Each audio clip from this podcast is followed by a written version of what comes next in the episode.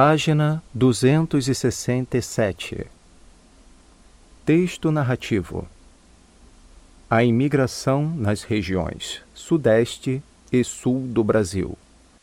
Enquanto o Rio de Janeiro, Minas Gerais e São Paulo davam ocupação ou trabalho para o imigrante italiano, os estados do Sul, Santa Catarina e Rio Grande do Sul davam-lhe possibilidade de tornar-se pequeno proprietário.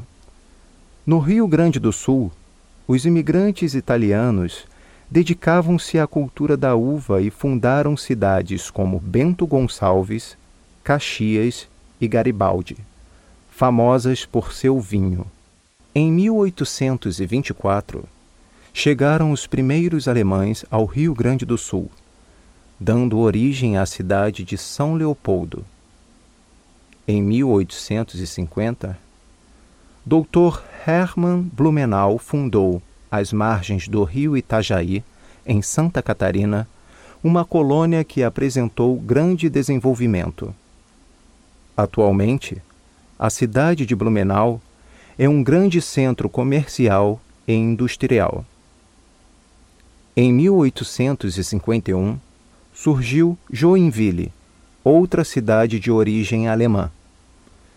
Desde sua chegada, os alemães e depois seus descendentes participaram ativamente do desenvolvimento econômico e cultural do Brasil.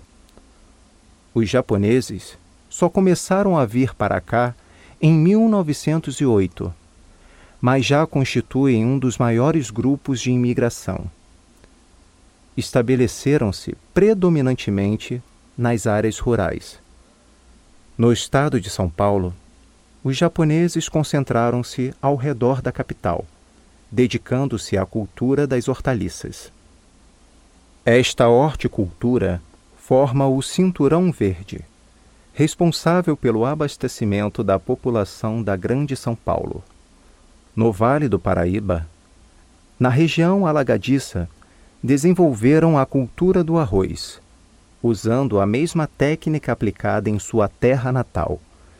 Demonstrando o espírito pioneiro, os japoneses deram impulso, também, à cultura do chá e da pimenta do reino. Há ainda outros grupos de imigrantes no Brasil os eslavos fixaram-se no estado do Paraná. Os sírios e libaneses, desde o fim do século passado, já vinham para o Brasil.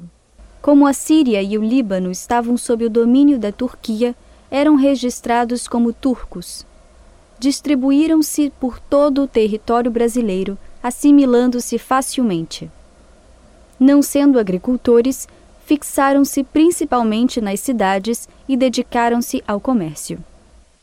Os imigrantes são elementos importantíssimos na formação da população brasileira. Se, de um lado, os que para cá vieram adotaram a nova terra e nela construíram sua nova vida, por outro, o Brasil deve a eles grande parte de seu desenvolvimento. Seus descendentes, sem dúvida, são agora brasileiros.